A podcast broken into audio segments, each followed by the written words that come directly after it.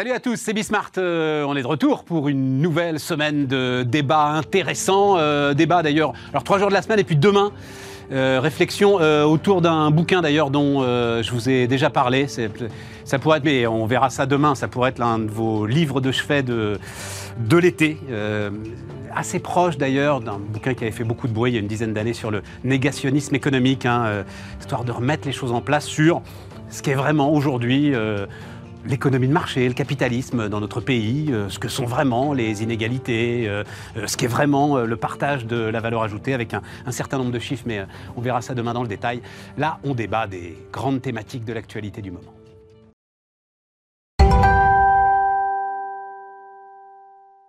Donc, autour de la table, Françoise Gris. Bonjour Françoise. Bonjour Stéphane. Euh, administratrice aujourd'hui, Françoise. Donc, Oui, moi, je vous ai connue patronne de Manpower. Déjà, c'était, je vous ai pas connue comme patronne d'IBM. IBM, Manpower, Pierre et Vacances, et puis ensuite. euh, C'est sympa une de me carrière. rappeler mon âge et ma longue et- mais, mais non, c'est ce qui vous donne toute la légitimité pour vous exprimer. Un peu euh, d'expérience. Voilà. C'est pour ça que je suis ravi de vous retrouver ici et de discuter avec vous des grandes affaires politiques et économiques euh, du moment. Voilà, Françoise, donc administratrice. Vous pouvez dire de quel groupe vous Oh, êtes administratrice aujourd'hui? Crédit Agricole, Edenred, Française des Jeux, par exemple. C'est bien, c'est diversifié en plus.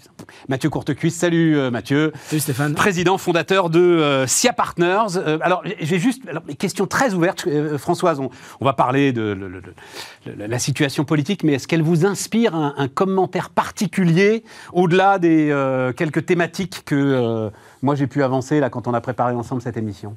Bah, il est temps qu'on retrouve du sens commun, euh, à la fois euh, dans la perspective et dans la, dans la volonté d'agir ensemble. Euh, une fois qu'on a dit ça, on a à peu près rien dit parce qu'il faut y arriver. Si, si, si, si, c'est Et donc, il faut s'appuyer sur quelques femmes et hommes de bonne volonté qui vont passer les postures, qui vont passer euh, les analyses délétères et qui vont se dire bon, bah, on est là où on en est, et Dieu sait qu'on l'avait vu venir. hein. Euh, et du coup, qu'est-ce qu'on fait avec les ingrédients que l'on a en place? Donc, finalement, c'est une bonne chose. Finalement, c'est un, levier pour. Et pourquoi non? Alors, C'est non, toujours parce bon, finalement d'essayer d'établir un consensus. Oui, oui, alors oui, je pense, oui, mais puis de toute manière, on est là où on en est. Et je pense que finalement, le Parlement, puisqu'on peut parler de ça, ouais, il reflète l'opinion et à un moment donné, il va bien falloir qu'on traite ce sujet qu'on a essayé d'éviter depuis des années. hein. Ça fait des années qu'on espère que ce que les électeurs euh, expriment de façon très différente ne va pas se traduire dans les pouvoirs exécutifs. Bah si, voilà, on y est. Ouais. Euh, et c'est plutôt sain, je trouve. Maintenant, c'est très nouveau pour la France. C'est inquiétant parce qu'il y a d'autres institutions dans le monde euh, occidental qui sont aussi sous pression. Donc, euh, euh, donc on peut se dire qu'on n'est pas globalement préparé à une géopolitique violente. hein. mais, mais dans le fond, on va peut-être pouvoir apprendre d'autres façons de travailler. Mais en même temps, regarde, c'est- pas du tout pour parler de ce sujet, parce que je pense qu'il est vraiment à l'écart de, des thématiques que l'on traite, nous. Mais ce débat naissant sur l'avortement en France et sur l'inscription de l'avortement dans la Constitution. Je lisais là un papier très intéressant où Marine Le Pen, ça y est, elle est responsable. Aujourd'hui, elle peut plus euh, partir dans l'anathème, quel qu'il soit. C'est 90 députés. Et il va falloir qu'elle euh, donne une consigne de vote à un moment ou à un autre si le sujet arrive sur la table. Je trouve ça super intéressant. Et d'ailleurs, sur ce sujet-là, sur le sujet de l'avortement, elle, a pris une pos- elle a pris une position très claire et euh, très favorable aux droits des femmes. Ouais. Donc, je trouve ça Sauf très que là, c'est inscription ou pas dans la Constitution. C'est plus le même enjeu et c'est ces 90 gars qui vont devoir suivre. qui. Mathieu, Bah, moi, moi, je suis un peu inquiet parce que le, finalement, la- le, le Parlement, enfin l'Assemblée nationale, aujourd'hui, elle est le résultat de ces élections un peu particulières où finalement les diagnostics n'ont pas été vraiment posés. Donc en fait, faire des compromis sur un diagnostic qui n'est pas vraiment bien posé, euh, ça représente quand même une difficulté. Moi, je trouve que cette Assemblée, elle est le reflet de d'une irresponsabilité structurelle qui s'est développée à cause du quoi qu'il en coûte. C'est-à-dire que le quoi qu'il en coûte a finalement a démonétisé les partis de gouvernement parce qu'au fond, puisqu'on pouvait raser gratis, on pouvait raconter n'importe quoi, bah, il y a, tout le monde a un peu proposé n'importe quoi. Et, même sur les partis de gouvernement, objectivement, on a plutôt proposé des choses qui allaient dans le sens de, pour caresser l'opinion plutôt que l'inverse. Donc ça ne prépare pas vraiment bien à passer des compromis. Et là, très concrètement, maintenant, on est dans un contexte inflationniste. On est, pour paraphraser un petit peu ce que disait euh, un des conseillers de Bill Clinton, euh, It's the economy stupid. Euh, là, c'est It's the energy stupid. C'est-à-dire qu'en fait, on est dans un contexte particulier où il va falloir prendre des mesures assez nettes sur les sujets de l'énergie. Et les sujets de l'énergie, ça touche vraiment tout le monde. On va y venir sur les sujets de l'énergie. Je vais rester sur le, ce que j'appelle le, choc politique. Et en fait, c'est une phrase. C'est Dominique Régnier qui était venu euh, me dire ça. Et au début, en fait, il me disait la dépense publique génère la colère. Parce qu'on on n'en a jamais assez finalement. Ah ben oui, mais euh, a priori, tu te dis on va arroser euh, de dépenses publiques et ça va calmer les choses. Non. C'est le contraire qui se passe. Et, et quand on voit les positions même de la CFDT sur la retraite, enfin, je veux dire, aujourd'hui, bon, euh, on dit à tous, c'est difficile de passer à 65 ans parce que finalement, il y a, il y a une ère du temps qui, fait, qui dit que soit on peut même remonter à 60, enfin, redescendre à Redescendre 60, à 60. pardon, euh, soit carrément ne pas faire de réforme parce qu'il n'y aurait pas besoin. Et c'est quand même finalement le, le syndicat réformiste principal qui dit qu'il n'y a pas besoin de réforme de retraite à proprement parler, en tout cas euh, pour, en termes de finances publiques. Et on ne peut pas dire que c'est d'une responsabilité euh, majeure. Donc comment ils vont faire pour passer de l'irresponsabilité à la responsabilité en quelques jours ou quelques semaines Est-ce que c'est quand même assez complexe à imaginer? Je suis pas d'accord avec vous là-dessus, euh, Mathieu, sur les retraites, mais j'ai passé la semaine dernière à en parler, donc ceux qui nous écoutent tous les jours et qui nous regardent vont être saoulés si jamais je vous, si jamais je vous fais l'article. C'est la durée de cotisation qui compte, euh, Mathieu. C'est pas l'âge légal. L'âge légal, en fait, on a agité un chiffon rouge et on a chauffé à blanc. Ouais. En fait, au cœur de la CFDT. En fait, on a tué la négociation avec ce, chiffon rouge, qui n'a aucun sens. C'est la durée de cotisation. Il y a aussi les bases de cotisation. Euh, moi, je, pense qu'on est quand même le seul pays au monde où on a un régime de cotisation obligatoire jusqu'à 320 000 euros de salaire. Et je pense que par rapport à une question de justice euh, et dans le caractère redistributif de ce régime, il y a des choses majeures qui sont posées. Non, ça, je veux, euh, pas de problème. Mais c'est sur le- le- la fameuse borne d'âge, tu vois, l'âge légal. Je dois dire, j'ai pas mal d'entretiens la semaine dernière. Euh, Vous pouvez y aller d'ailleurs, hein, si vous avez raté ça, c'est vraiment intéressant.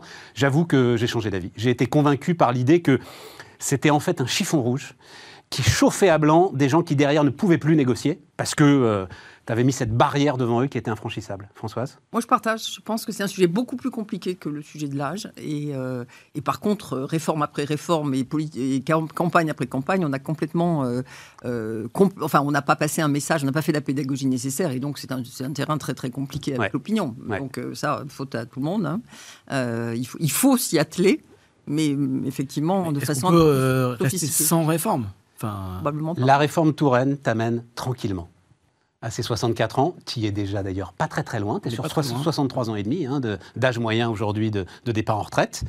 La réforme Touraine t'y amène tranquillement. Si tu avais fait preuve d'un tout petit peu de finesse, tu aurais pu l'accélérer. Donc la réforme Touraine, c'est un trimestre supplémentaire tous les trois ans. Bon, bah, tu pouvais faire peut-être un trimestre tous les deux ans, voire un trimestre tous les ans, pourquoi pas? En même temps, l'équilibre du régime de retraite lui-même ne le demande pas forcément, donc c'est bien l'idée de récupérer un peu de finances publiques pour aller euh, financer d'autres, euh, pourquoi pas le grand âge, qui peut être lié d'ailleurs à, à la retraite. Oui, voilà. oui.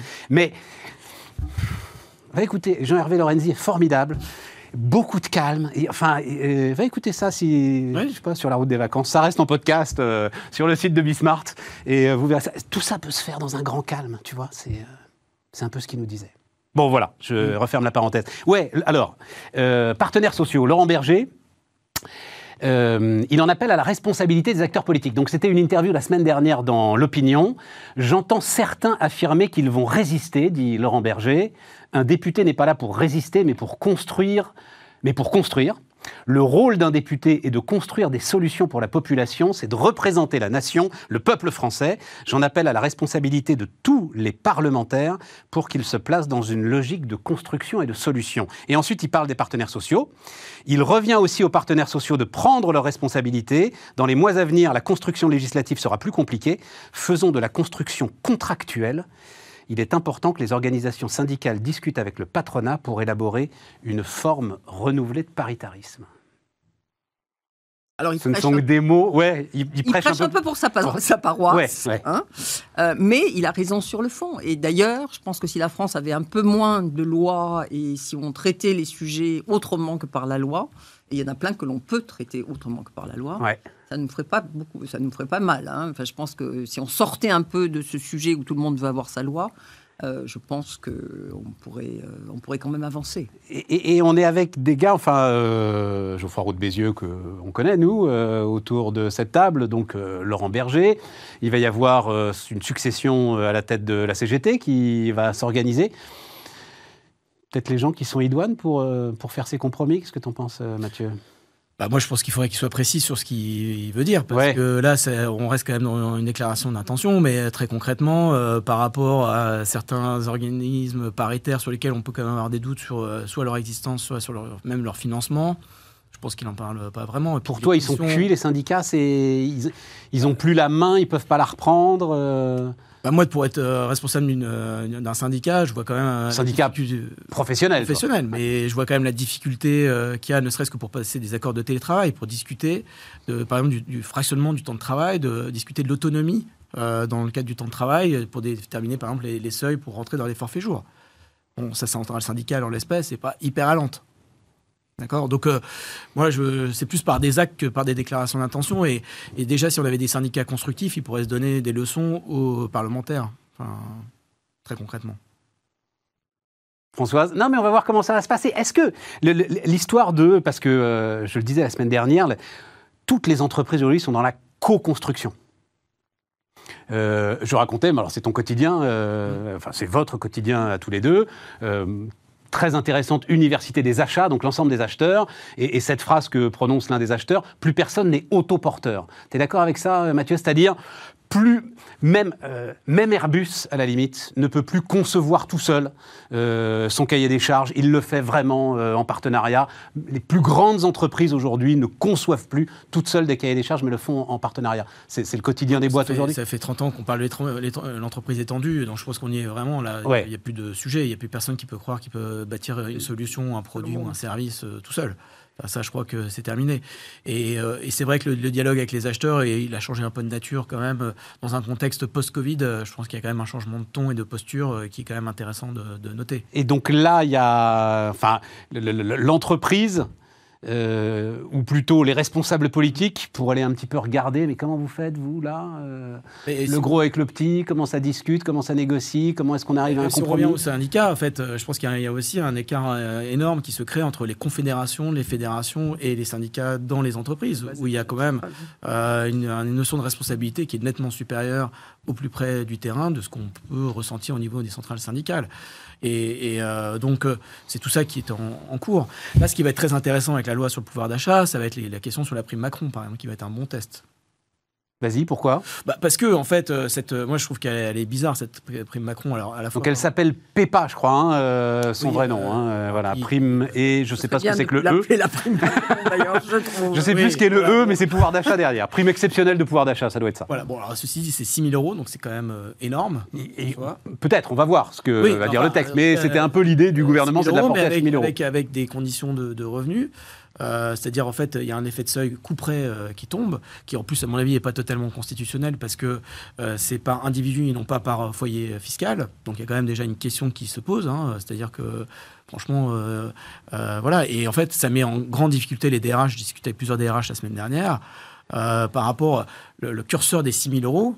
C'est énorme. hein. Donc, euh, en fait, ça met quelque chose dans la tête euh, euh, des, des- des syndicats de salariés et qu'il va falloir piloter et qui oblige, en fait, aussi les entreprises à ne pas s'arrêter au seuil sur lequel il est défiscalisé. C'est-à-dire qu'en fait, on est obligé de mettre aussi à ceux qui sont au-dessus parce qu'il y a un effet de, évidemment, euh, euh, domino. Françoise, euh, Moi, parce je pense que, c'est c'est révélateur de tout ce qu'on a à apprendre. hein. C'est-à-dire que la, la culture française et notre façon de faire les choses, elle n'est pas dans le compromis, elle n'est pas contractuelle par rapport euh, aux pays du Nord. On, on raconte ça depuis mille ans. Donc, euh, et là, euh, il va falloir apprendre. Et alors, évidemment, apprendre à part, euh, rapidement et à marche forcée, c'est sans doute un peu compliqué. Et ça va pas se faire, ça va pas se faire sans accroc. Mais c'est quand même, le- c'est quand même le sens du monde. Quoi. Les gens qui négocient et qui se parlent, ils se portent visiblement mieux que ceux qui s'affrontent. Bon, alors euh, quand on est réaliste, c'est vrai qu'on se dit c'est pas tout- les conditions ne sont pas complètement réunies immédiatement. Et, et quand même, cette prime pouvoir d'achat, c'est euh, objectivement une baisse, même si elle est marginale, comme les idées d'heures supplémentaires défiscalisées. C'est une baisse du coût du travail. Oui, tout à fait. Et c'est quand même objectif, Mathieu, que de dire, c'est un peu le, le sens de l'appel qu'ont lancé, on va parler d'énergie justement, le sens de l'appel qu'ont lancé les, les trois grands producteurs là, dans le journal du dimanche hier. L'inflation, pour le coup, c'est euh, sans doute le plus inégalitaire des impôts. Donc, l'idée que euh, on soutienne un peu plus par ce dispositif euh, les plus bas salaires par rapport au cadre est pas non plus absurde. Non, non, mais moi je suis pour cette prime, hein, pour être clair. Simplement, je trouve que dans son montant, et, par contre, là où je suis pas d'accord, c'est pourquoi créer un effet de seuil. Parce qu'en en fait, euh, euh, c'est. Parce que justement, tu estimes que c'est les plus bas salaires qui sont les plus lourdement impactés. C'est aux entreprises de déterminer en fait les conditions euh, de pilotage de. De, sortie en sifflet. C'est pas, c'est aux entreprises de déterminer. Là, je trouve que c'est infantilisant. C'est-à-dire qu'en fait, voilà. Après, il peut y avoir un sujet de coût en finances publiques. C'est de l'argent public. Mais, mais bon, il y, a, y a un moment donné, voilà. Non, je suis pour cette prime, et notamment, parce que euh, si, à côté de ça, on laisse le signal prix euh, évoluer sur le côté du coût de l'énergie, euh, ça me va très bien. Il faut décorréler les, deux. Mais, ça ne se passera pas. Non, mais bon, si, c'était pour faire ça, ça serait très bien. Voilà. Mais c'est, par contre, ça protège pas tout le monde puisque c'est dans les entreprises. Donc, oui, et puis il y a cette idée de, enfin, c'est la CGPME qui pousse là-dessus, pouvoir le verser en plusieurs fois. Oui, mais ça, c'est, ça, ça, me semble pas extrêmement complexe si c'est, renvoyé dans le dialogue dans l'entreprise. Enfin, je ne connais pas les modalités, mais j'imagine que ça doit être possible de faire. Euh, oui, mais, mais c'est là, là, où tu es dans l'ambiguïté totale. Donc Bruno Le Maire, ce matin, il présente quand même, il va présenter, enfin, c'est pas lui qui va le présenter, c'est euh, Madame la Première ministre, mais euh, donc un, un, programme pouvoir d'achat. Ils nous disent que c'est à 8 milliards. Sans doute, ce sera plus près de 12 ou de 15 tout en disant il y a une alerte sur, euh, sur les dépenses publiques. Donc c'est ça, verser en une seule fois, tu t'espères un peu limiter l'impact de la défiscalisation et de la désocialisation. En même temps, l'absurdité du ou la ou les, de, la, détail de l'application, c'est bien la, preuve qu'on ne peut pas tout traiter par la loi.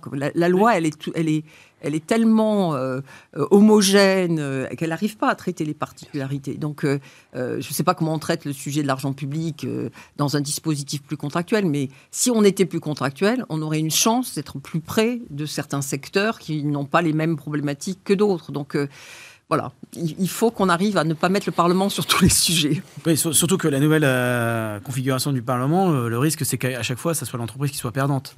Parce que, euh, bon, comme les entreprises ne votent pas, il y a quand même un risque à chaque fois on soit les dindons de la farce du côté des entreprises. Oui, et qu'il y a une course à l'échelle. Oui, c'est ça. Et c'est vraiment le risque, enfin, si je reviens sur les intérêts particuliers des entreprises, c'est vraiment le risque de cette nouvelle configuration. Juste un petit mot, est-ce que c'est Marc Lermite, là, le l'associé EY, spécialiste de toutes ces questions d'attractivité, qui euh, sonnait l'alarme euh, hier, euh, la semaine dernière sur ce plateau. Il disait les investisseurs internationaux se posent des questions. Tu as, eu des échos là-dessus, toi, Mathieu? Non, pas spécialement. Puis j'ai regardé quand même la presse internationale. en fait, aujourd'hui, il y a une dépriorisation du sujet français par rapport à ce qui se passe par ailleurs. Donc ça reste, voilà, plus. Bon, c'est la première fois quand même qu'on a un président qui est réélu, qui est quand même une figure qui a été très très vite connue mondialement, mmh.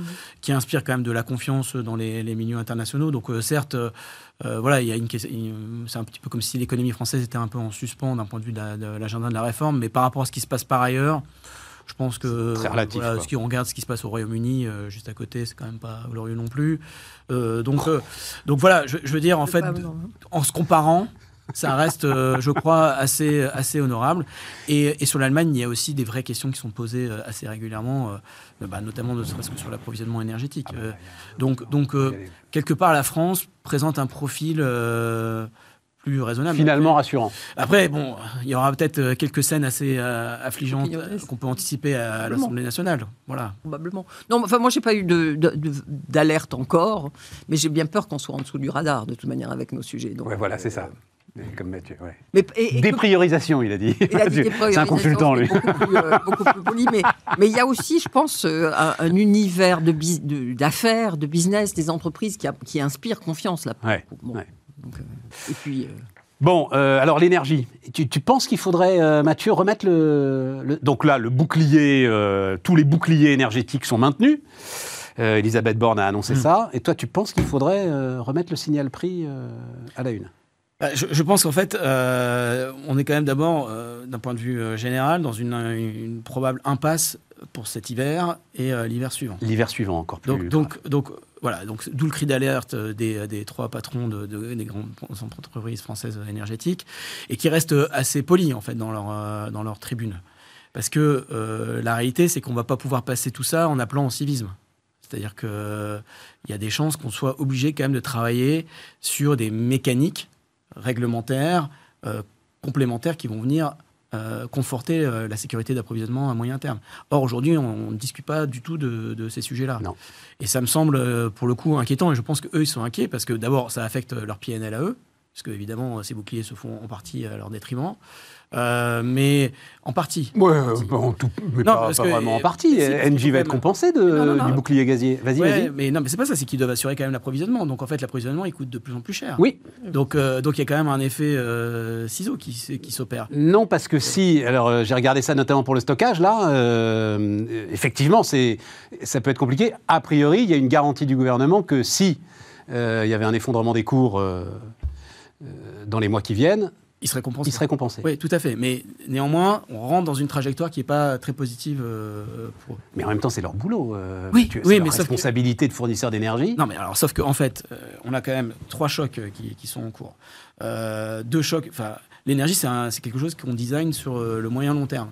On a deux chocs qu'on s'impose à nous-mêmes, c'est-à-dire la taxonomie, hein, pour 2035, hein, en gros, et, euh, et on a les, maintenant la, la fin des, vé- des véhicules thermiques neufs, euh, toujours pour 2035. En même temps, on a un choc non, non, non voulu euh, qui est celui de la, la guerre en Ukraine, donc ça fait trois chocs à digérer d'un coup. Quand même, euh, parce que c'est tout de suite que ça démarre, en fait. Enfin, là, le seul choc dont on parle, c'est celui de la fin de l'approvisionnement russe, quoi.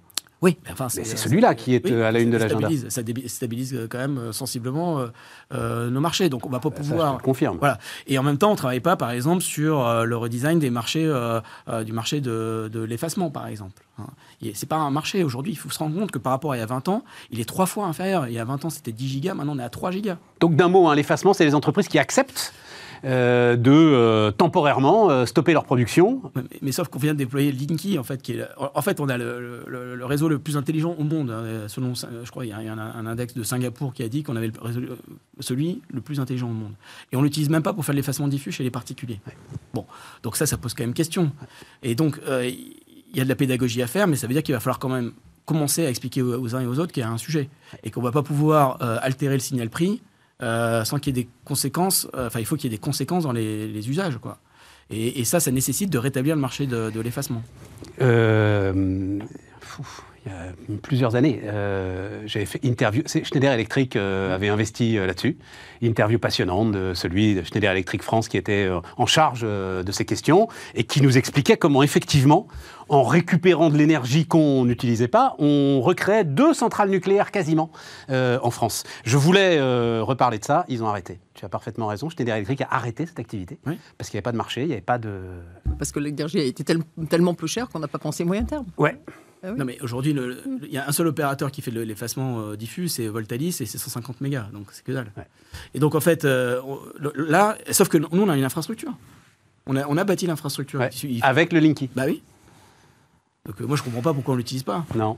En tous les cas, ce qui est sûr, c'est que le sujet de la sobriété, de, de- de- la sobriété d'une façon générale et la sobriété en matière de consommation énergie- énergétique va devoir absolument euh, être travaillé. hein. Euh, très Mais ça nous la fait- tribune. Mais, mais, mais nous, boomers, ça nous fait pas peur. On a grandi avec la chasse au bien gaspille. sûr. euh. Voilà. Il y a plein de choses. On se souvient On- tous des on films à la télévision du gars qui mettait son pull là. Enfin, voilà. Oui, alors je ne sais pas si on a tellement mis des pulls et des chaussettes à cette, époque-là. Ah, tout cas, 75, 76, tout ça, si, ça avait fonctionné quand même.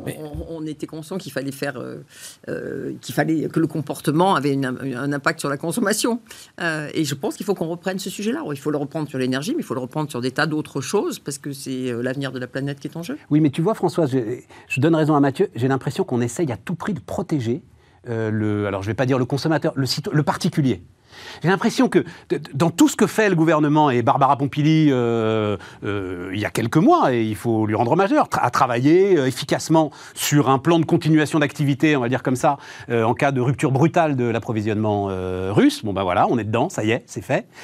Mais à aucun moment, euh, on a commencé à nous dire euh, on va avoir besoin de vous, euh, on va faire des coupes ponctuelles, j'en sais rien, moi, dans l'après-midi, aux heures les moins gênantes pour les particuliers. Enfin, Bah, Parce que le sujet, il n'est pas blanc ou noir. C'est qu'il y a des, parts de la population. Il y a, il y a un article dans les Échos ce matin sur qui- est touché par les coûts énergétiques. Et évidemment, on n'est pas égaux fa- face à ce au-delà des coûts, c'est juste l'approvisionnement, là. Oui, mais Parce qu'on va avoir un sujet d'approvisionnement déjà. hein. Oui, oui, mais il y en a enfin, ça, le problème des coûts traduit le fait qu'il y en a certains qui en ont plus besoin que d'autres. C'est vrai. Hein. c'est vrai. Euh, et que quand on est à la campagne, euh, on a besoin de sa voiture pour aller travailler. ça, ça a été dit des milliers de fois. Donc, euh, le sujet social autour de la consommation d'énergie, d'une façon générale, du, de la consommation de, enfin, des émissions CO2, est un sujet qu'on évite parce qu'on a l'impression qu'il est euh, trop compliqué, que inflammable. Et je ne sais pas si on veut protéger le, consommateur. Je pense qu'on veut surtout éviter ce débat, ce débat public. Enfin, j'ai un peu plus l'impression. Je, suis d'accord aussi. Que ce soit ça. Moi, moi j'aime pas trop le mot de sobriété parce qu'en fait, ça renvoie plutôt des valeurs, alors que là, on a un problème de marché en fait, et il faut de l'efficacité en fait. mais t'as un problème d'approvisionnement quand même. Non, mais, non, mais, concrètement là, tu, tu y es pas. Voilà. Non, mais le mot sobriété, j'aime pas trop le mot sobriété d'un point de vue à ce qu'il renvoie. Moi, ce que je veux dire, c'est qu'il faut des mécanismes. Il faut des mécanismes, il faut revoir les marchés de capacité, il faut revoir les marchés d'effacement. Et en fait, euh, euh, ça veut dire qu'il y a un travail euh, à faire. On ne va pas juste pouvoir fonctionner en disant et s'il vous, s'il vous plaît, décalez votre consommation, etc. Parce que ça, ça fait, ça fait gagner entre 0 et 5 en fait, Là, on, on va devoir aller probablement jusqu'à 10 à 15. Et donc, ça nécessite des mécanismes. Et donc, euh, il faut bien qu'on reparle de l'efficacité énergétique au sens euh, noble du terme. La sobriété, ça appelle au bon vouloir de chacun. Et, moi, j'aime pas ça parce qu'en fait, euh, moi, je mettrais pas l'enjeu du système électrique sur, le, bon vouloir des, des uns et des autres. Moi, je pense qu'il faut les deux. Parce que tant qu'on n'a pas repris le, euh, la notion de responsabilité et de bien commun, on a un vrai sujet dans cette, euh, dans cette société d'une façon générale et en France en particulier. Et c'est bien ça qui nous manque aujourd'hui. Alors je dis, d'accord, c'est pas ça qui va sauver le monde, peut-être, il faut les deux, mais il faut aussi ça. Euh, ça fait un peu ringard, ça fait un peu vieille garde, etc. Mais enfin, il y a un moment où il va falloir qu'on s'occupe de autre chose que sa petite personne, chacun d'entre nous. non, mais je suis tout à fait d'accord avec, avec Françoise pour moi, c'est un, une opportunité extraordinaire d'un enjeu collectif. Oui. oui, Qui sera l'enjeu ensuite du 21e siècle? On peut le mettre dans tous les sens, euh, Mathieu. À un moment, tu as un sujet de sobriété. Oui, oui, non, non. Forcément, sur la bataille du CO2, à un moment, tu as un sujet de sobriété. Tu n'y arrives pas autrement. Donc, que tu le mettes là sur la table, dans un moment d'urgence où si tu le fais pas, ça passe pas, tout simplement. C'est pas un réchauffement climatique dans trois ans, peut-être, machin, ceci, cela. Non, c'est là. Et surtout l'hiver prochain d'ailleurs, hein, visiblement, une discussion que j'ai eue moi avec des gars d'Engie, surtout l'hiver prochain en fait. Pourquoi, ne, pourquoi se refuser ça, tu vois? Non, mais ce que je, veux dire, c'est que des appels au civisme, ça peut marcher une fois, deux fois, où les gens, effectivement, ils accepteront euh, de revoir un petit peu leur consommation, de décaler de leur machine à laver pendant deux heures, etc. Mais c'est juste qu'il faut qu'on l'organise pour de vrai. Parce qu'en fait, cette situation, non, mais ça, d'accord, elle est là pour longtemps. En fait, elle n'est pas là juste ponctuellement euh, pour passer euh, trois jours, il ferait froid. C'est pas du tout la réalité de ce qu'on est confronté aujourd'hui. On marque une pause.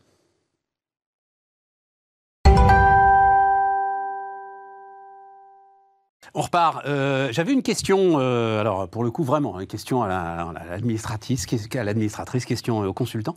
Comment est-ce qu'on, euh, chef d'entreprise, comment est-ce qu'on garde le cap face à la multiplication des chocs de forte intensité vous avez 4 heures. ça, fait, ça, fait, ça fait devoir à... Fait appel à des consultants. Ce qui est sûr, c'est qu'il n'y a pas probablement qu'une seule réponse simple à ce sujet-là. Euh, mais moi, je, je, crois, et en tout cas, c'est ce que je vois, il y a beaucoup d'entreprises. Alors, est-ce qu'elles ont pris la mesure totale de ce qu'elles risquent de vivre dans les mois prochains? Pour, pour certaines, je ne pense pas. Mais en tous les cas, le long terme est l'horizon à peu, à peu près clair et l'horizon sur lequel on peut obtenir un consensus dans une entreprise. Donc, euh, et là, de ce que tu vois, Françoise, il est préservé. Et il est préservé et il est au contraire renforcé en ce moment parce que c'est là où on peut avoir une communauté euh, qui euh, est d'accord, il faut faire les choses différemment, il faut que l'entreprise euh, se décarbone, etc. etc. Donc, pour le moment, en tous les cas, ce, moyen terme, il est clair et, il, est pris en, il est pris en main, il est partagé au niveau de l'entreprise. Après, euh, c'est vrai qu'il va y avoir des compromis dans le court terme. Il va falloir tirer des bords. Euh, et, on va vivre avec des paradoxes. On va faire des choses bizarres euh, et contradictoires par rapport à ces, objectifs de long terme.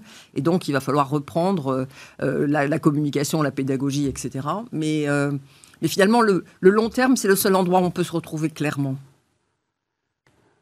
Mathieu? Oui, bah, je, je pense que là, ça fait quand même un certain nombre d'années qu'on vit là-dedans, et je pense qu'en fait, en réalité, la plupart des, des équipes euh, C'est pas de plus management. fort, là, quand même, là, depuis. allez, je vais dire depuis. d'autres- Oui, un certain nombre d'années, comme tu dis. Oui, Deux ans, Enfin, tu vois, le concept de VUCA, il, a, il, il existait avant Covid. Et en fait, on, on considérait déjà qu'on vivait des, des secousses euh, relativement euh, intenses. Alors, c'est vrai que. Oui, mais c'était un truc de consultant, vu qu'à personne ne le prenait au sérieux, en fait.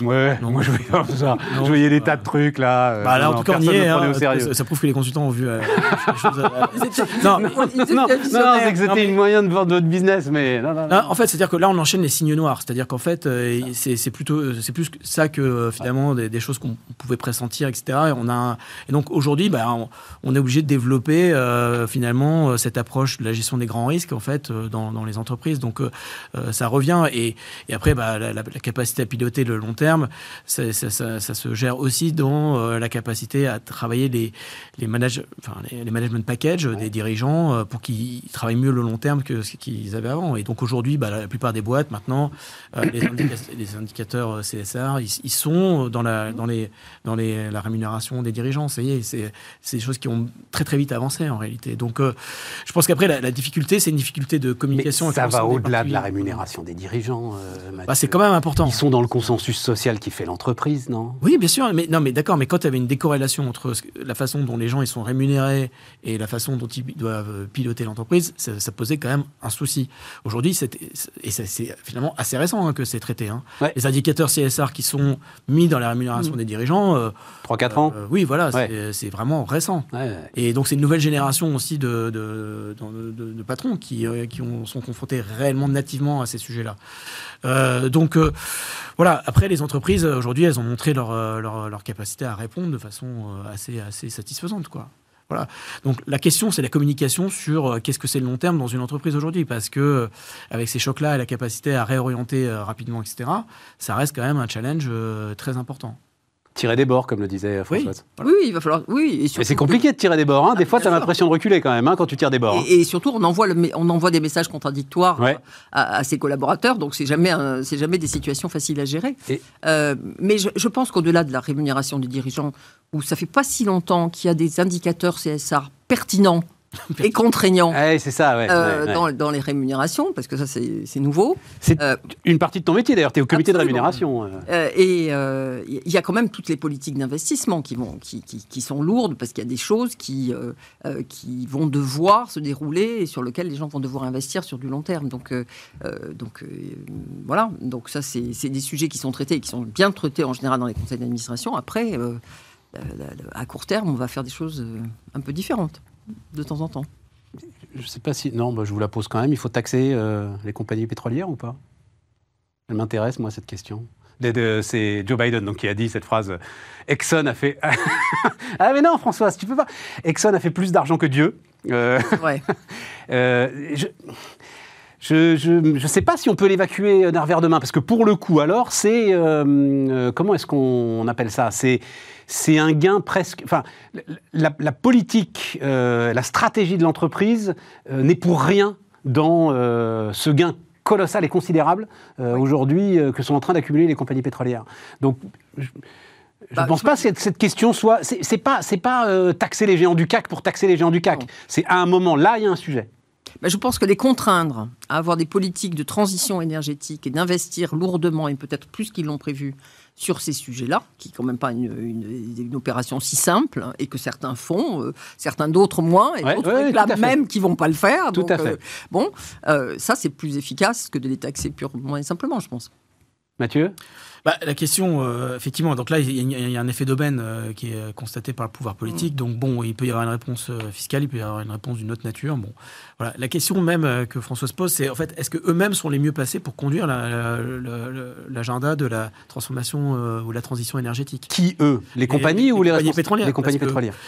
Quel est le savoir-faire finalement d'une compagnie pétrolière pour développer des champs éoliens? Enfin, je veux dire, donc en fait, Les grands chantiers. voilà, bah, ça, ça se, ça, ça se regarde. Si je mets ma casquette Patrick Pouyanné, je vais vous bah, répondre ça. oui, oui, la mais- capacité à amener des investissements sur le long terme et la maîtrise des grands chantiers. Non, que mais moi, ma réponse, elle est, elle est oui, mais elle n'est pas évidente. Et d'ailleurs, beaucoup de compagnies pétrolières américaines n'ont pas pris euh, ce chemin. Exactement. Exxon, par exemple, refuse Bah de le prendre. Et Ouais. ils refusent parce qu'en fait, leurs investisseurs leur disent non, mais moi je préfère investir directement dans des sociétés qui font ça. Toi, tu sais faire du pétrole, occupe-toi de faire du pétrole. Déjà, implémente les règles de COP26 sur le méthane et ça sera déjà bien. Exactement. Et donc, euh, voilà, donc il y a plusieurs, il y a plusieurs stratégies euh, possibles. Après, la question euh, politique, oui, euh, c'est-à-dire que dans un moment où les gens payent très cher à la pompe, il y a, il y a- il y a- il y a- il y a l'envie de pouvoir récupérer une partie de cet argent. Euh, mais tout est dans tout, en fait. Enfin, ça, c'est en fait, c'est un aspect de circulation, quoi, hein, en réalité. Euh, on a fait le tour sur l'énergie? Encore des trucs à dire euh, là-dessus? À plein, mais- Hein? Je pense qu'on peut dire qu'on est inquiet. On est très inquiet. Moi, je, suis, euh, je dois dire, bluffé par, euh, je le dis juste d'un mot comme ça, par euh, le ministre allemand de l'économie. Parce que le gars oublie, enfin n'oublions jamais qu'il est écologiste, quoi. hein, voilà, il redémarre des centrales à charbon. C'est la même à parfaire le procès de Merkel sur 10 ans. On sait très bien ce qu'il a amené là, mais à un moment, je, trouve qu'il a une espèce de, franchise devant la population qui est assez impressionnante.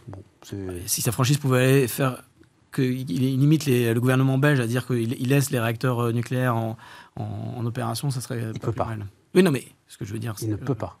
Est-ce que sa franchise euh, Non, non, non, non, il ne peut pas. Alors, alors là-dessus, Fran- parce que j'ai, bah, alors je ne dirais pas qui, la semaine dernière, j'ai audité le sujet, on va dire, comme ça, voilà. Euh, les Belges, c'est peut-être encore possible, mais il faut se dépêcher. Oui. Les Allemands, c'est plus possible.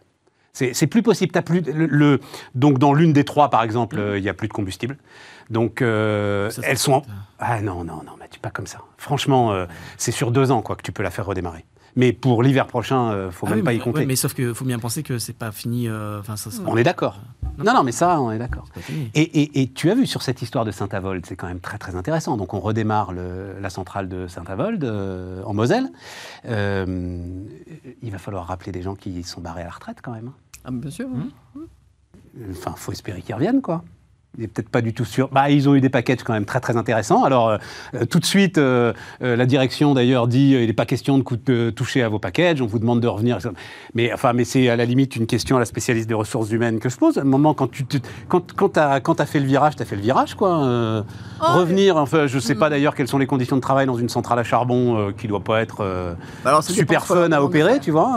Ça dépend ce qu'on leur demande de faire. Mais quand on fait appel à une expertise qui, en plus, a été dénigrée, les gens sont, sont, sont contents parce que ça les valorise. Il y a, il y a eu hein, des. Alors, je ne sais pas à quelle échelle euh, les choses se passent, mais euh, si c'est appelé quelques experts parce qu'il y a des choses qu'on ne sait plus du tout faire, euh, on l'a eu sur des, sur des, sur des, des, productions dans le domaine de. Ah zut, de la métallurgie. Ouais. Il y avait des gens qui avaient complètement perdu, on savait plus le savoir-faire. le savoir-faire. Ouais. processus avait été complètement perdu. Les gens acceptent de revenir, au moins ponctuellement, pour donner un coup de main, Bon. parce que ça les valorise. Bon, voilà. Et merci pour la placidité avec laquelle tu as accueilli, mais ça, ceux qui nous écoutent et qui nous regardent régulièrement sont habitués au fait qu'il y ait des travaux dans l'immeuble d'à côté et que parfois, je ne sais pas si vous l'avez entendu ou pas d'ailleurs, parce que les micros, euh, les micros sont bien faits. Euh, de quoi est-ce qu'on parlait? Euh, Ah oui, On, rece- sait, on fermait le sujet de l'énergie. on fermait le, le sujet de l'énergie. l'énergie. Voilà. Ah oui, c'est ça, je rendais hommage au ministre allemand de, l'économie. Euh, tiens, une petite photo, à chaque fois j'ai un doute si on peut l'envoyer. C'est alors, euh, c'est Aurore Berger qui euh, a envoyé ça, je crois. Voilà. Donc, euh, Aurore Berger qui dirige le groupe euh, majoritaire euh, à l'Assemblée. Non, on peut la laisser plus longtemps, elle va trop vite. Qui dirige le groupe majoritaire euh, à l'Assemblée nationale. À côté d'elle, Elisabeth Borne, première ministre. Et puis, celle qui va essayer de, de briguer la, voilà, la, la- la tête de l'Assemblée nationale. Bah, jolie photo, il faut, il faut Ça pas. bouder- bouge quand même. Oui, oui, Il voilà. faut pas bouder son plaisir. Il faut pas bouder son plaisir. On, apprécie le fait que en- enfin on a trois femmes, et puis on se dit, on appréciera encore plus quand euh, il y en aura trois, mais qu'on le dira plus. Euh, Oui, mais là, c'est important de le dire encore, non Tu crois pas? Ah oui, oui, je Oui, pense qu'on ah, on est- est on là, n'en est ouais, pas encore, n'est hélas. encore là. Ouais, Oui, ouais. bien sûr. Mais la même semaine, j'ai trouvé, euh, euh, il y avait quelques articles sur la façon dont Christine Lagarde euh, menait sa mission à la BCE, Ouais. et qui était où on disait pas que c'était parce qu'elle était une femme qu'elle était efficace, et j'ai trouvé que c'était tout aussi satisfaisant. Donc c'était une très bonne semaine sur ce sujet de la diversité. Moi, Christine Lagarde, il y a longtemps qu'elle est passée du côté masculin de la force. Oh non. non, non, non, non. Il y a longtemps, il y a longtemps qu'elle a Non, été totalement, elle a été dégenrée, Christine il ne faut Lagarde. pas en parler comme ça, parce que non, euh, on est dans un monde où il y a des hommes et des femmes et chacun contribue. Et, euh, Désolidarise de ce message. voilà. moi aussi. Moi aussi. Non, mais euh, Mathieu, euh, moi j'ai bien aimé cette photo avec toujours cette réserve. C'est pour ça, Françoise était là. Il y a toujours cette difficulté. Je me demande même si c'est pas vous, Françoise, qui m'aviez dit ça il y a dix ans. On avait cette euh, très mauvaise idée pour la journée de la femme de n'inviter que des chefs d'entreprise. euh, Et un jour, je crois que c'est vous, mais vous m'avez au téléphone vous dit ah, c'est la- journée où vous visitez le zoo. Je crois que c'est vous pas, qui m'aviez dit ça. Vous auriez pu le faire. Ouais. Donc, et et j'admets ça. Mais de temps en temps, il y a quand même encore des rôles modèles, un moment d'exemplarité, quelque chose, des choses à mettre en avant, des, des- des vraies initiatives à mettre. Absolument. Et je vais, et je vais jouer. Alors, je vais euh, utiliser le- la, la perche en disant, par ailleurs, ça montre que le monde politique a évolué, euh, peut-être un peu plus vite que l'entreprise. Non, en l'occurrence. Parce que, Bah, parce qu'il n'y a pas encore des comex tout féminins non. Alors, loi Copé-Zimmermann sur les conseils. sur les conseils euh, d'administration. Mhm. Et il y a une loi Rixin qui euh, arrive. Oui, alors c'est beaucoup plus compliqué hein, sur les comex. J'ai été la première à dire que les quotas sur les comités de direction, c'était pas une bonne idée, ou les comex en général. Et je pense que c'est pas une bonne idée. Mais ça veut dire qu'il faut faire euh, progresser les femmes dans l'entreprise. Il y a, il y a plein de choses à faire, mais on n'y est pas encore tout à fait. La loi Rixin, c'est sur... euh, les comex. les- mais même en dessous. Ouais, en dessous, les cadres dirigeants. Hmm. Mais euh, la prochaine fois, on en reparlera. J'ai- J'avais pas prévu euh, d'en parler là. Je le dis juste d'un mot. Moi, j'ai discuté avec, euh, alors justement, secrétaires généraux. Hmm. Poste très intéressant, le secrétaire général, Hmm. de deux grands groupes industriels. Très franchement, ils savent pas comment ils vont faire. Ah ben non. Non pas. Alors, un pour faire monter les femmes. L'un de ces groupes est euh, dans l'automobile industrielle. Elles sont pas là. Mais surtout, qu'est-ce que je fais des gars qui sont euh, à leur place? C'est-à-dire, c'est pas un conseil d'administration où les mandats sont révocables. C'est des gars qui ont 50 ans, mais comment je Mais c'est pour ça qu'on ne peut pas appliquer les mêmes recettes sur un COMEX que sur un conseil d'administration. Et que le vrai sujet maintenant sur lequel il faudrait qu'on s'attelle, c'est le nombre de femmes et de filles dans le monde de la technique et de l'ingénierie. Ouais. Euh, où euh, les, les écoles d'ingénieurs ne sortent pas plus de filles diplômées que lorsque moi, je passais mes- mon, diplôme d'ingénieur. Et ça, c'est dramatique. Ne, mais ça ne bouge pas. Et ça ne bouge pas parce que parce qu'on ne sait pas euh, attaquer à faire une analyse du pourquoi et euh, traiter le sujet. Tu as vu les chiffres, l'histoire de l'option de maths, là, toute la polémique était intéressante, et elle est intéressante parce que tu peux voir qui choisit l'option maths ou pas. Oui, il y a des filles. Très peu de filles. Très, très peu de filles. Ça- Mais maths pure, parce que, enfin bon, on, on en parlera peut-être. Non, mais vas-y, vas-y, ça m'a. Bah, je, je pense qu'on a une conception. C'est pour ça que c'est pas un sujet qui peut être traité à la fin du, du, du- euh, du processus. Oui, c'est ça. Il, faut- il faut le traiter, hélas, bien plus avant, euh, ou donner envie aux filles d'aller vers euh, des, des filières plus techniques et mathématiques, et, et- et peut-être sortir de cette conception de l'ingénieur qu'un ingénieur, qui est qu'un ingénieur doit être à la fois euh, compétent en physique et mathématiques. Et ça, c'est euh, pas vrai pour euh, toutes les matières, en particulier dans le digital. bon, on n'a pas besoin d'avoir fait de la physique ni de la chimie. hein, voilà. On peut, dans un certain nombre de cas, on a besoin de faire des maths, et pas toujours. Et on peut aller dans le monde technique sans être un ingénieur au sens français du terme. Et donner une image de la technologie, de la technique différente. Mais ça, ça commence, hélas, très tôt dans le processus scolaire. Mathieu, tu dois être confronté à ça, toi. Non, mais je, pense que la, la- la vraie question, c'est qu'il va falloir, euh, il faut qu'on on s'engage dans des démarches euh, de progrès, en fait, et il faut partir de l'existant et pas partir d'un concept qui serait euh, viser une parité ou un- quelque chose qui soit euh, transverse à tous les secteurs. Donc, il faut partir de benchmarks sectoriels euh, avant de, de, de se fixer des objectifs. Donc, euh, j'espère qu'en fait, euh, ça pourrait être traité pas au niveau des branches ou des choses comme ça, mais parce que si on a une loi générique qui est, qui est d'ensemble, je pense qu'on risque. euh, Bah, tu l'as, hein, de toute façon. hein. elle est- elle est La là. loi elle est là. hein.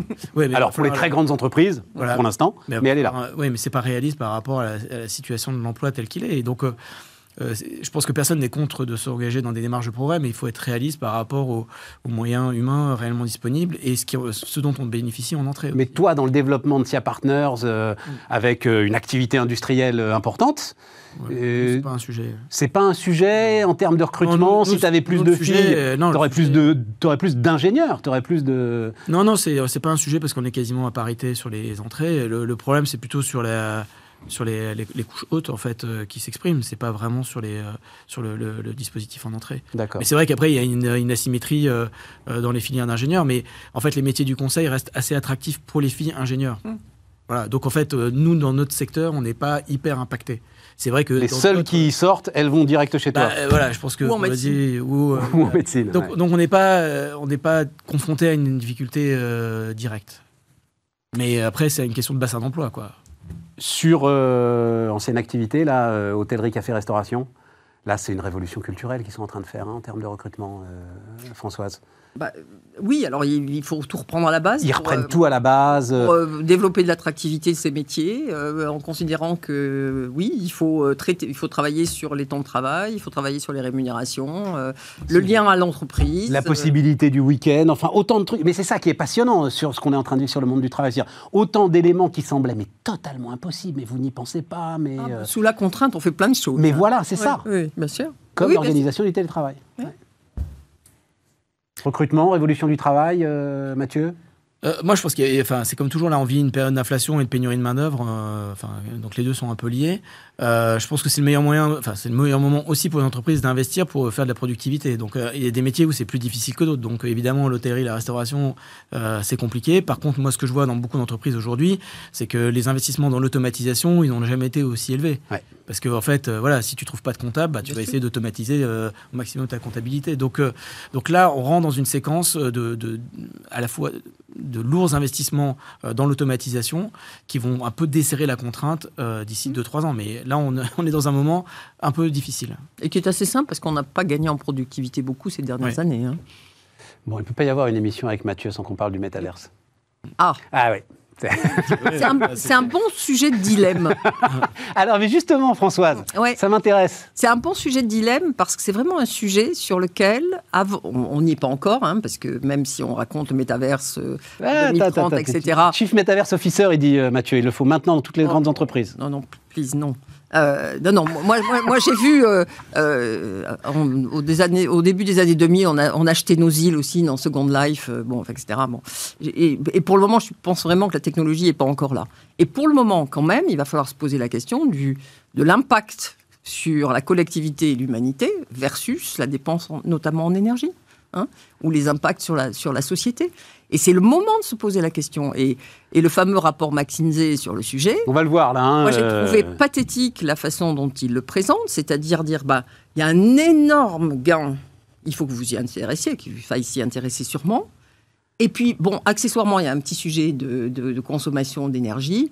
Et puis, et donc, on traitera le sujet. Non, il y a un vrai sujet de dilemme, c'est est-ce que est-ce que c'est indispensable euh, quelles sont les conditions, les applications qui font qu'il y aura réellement un bénéfice pour le collectif sur ces sujets-là euh, comment on traite les sujets de, souveraineté euh, euh, économique? Parce que oui, c'est peut-être une bataille qu'on pourrait euh, gagner au niveau des acteurs du métaverse. Et puis, et puis derrière, comment on finance et qu'est-ce qu'on finance sur ces sujets-là?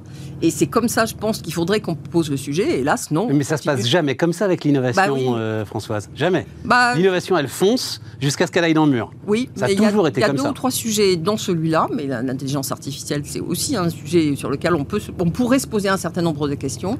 Et avant que euh, la chose se soit matérialisée et soit désastreuse pour euh, l'humanité. Mais c'est bien, ça, fait du débat, euh, Mathieu. Oui, oui, non, mais je pense que l'étude McKinsey, elle repose sur le, fait qu'il y a un transfert de temps de cerveau, en fait, des activités existantes vers ces, écosystèmes-là. Et c'est vrai qu'elle est très sur le B2C, en plus. Hein, Donc, mais justement. oui, oui, mais, ce qui est peut-être le moins intéressant, en fait. Bah, euh, bah, c'est une partie importante de, ce marché, mais voilà. Donc, euh, et puis c'est euh, c'est quand même ça qui va créer. Enfin, il faut toujours dans des innovations comme celle-là, il faut toujours euh, des métiers précurseurs qui embarquent le reste. Donc, euh, donc voilà. Non, je, pense que la question qui nous est posée là, c'est par rapport à la crise de la tech. Est-ce que l'effondrement des valos là, l'effondrement des valos, est-ce que ça va tenir ou pas? Bon, moi ce que je vois, c'est qu'en tout cas chez Facebook, qui quand même investit 10 milliards par an, ils ont décidé, ils ont reconfirmé le fait qu'ils ne, baissaient pas l'investissement dans le domaine, indépendamment de l'évolution de leur valeur. Ensuite, le métaverse, les métaverses avec le lien qu'ils ont avec les cryptos, donc on voit bien que là, il y a une fragilité euh, sur, les cryptos qu'il faut quand même relativiser parce que par exemple le Bitcoin est aujourd'hui un petit peu au-dessus de la valeur qu'il avait au moment où on est rentré dans la crise Covid. Donc, euh, donc c'est pas un effondrement complet. Mais moi, je pense que c'est plutôt une bonne nouvelle parce qu'en fait, là, la plupart des gens qui évoluent dans le système de la crypto savent que pour que ça survive, il faut qu'il y ait une régulation.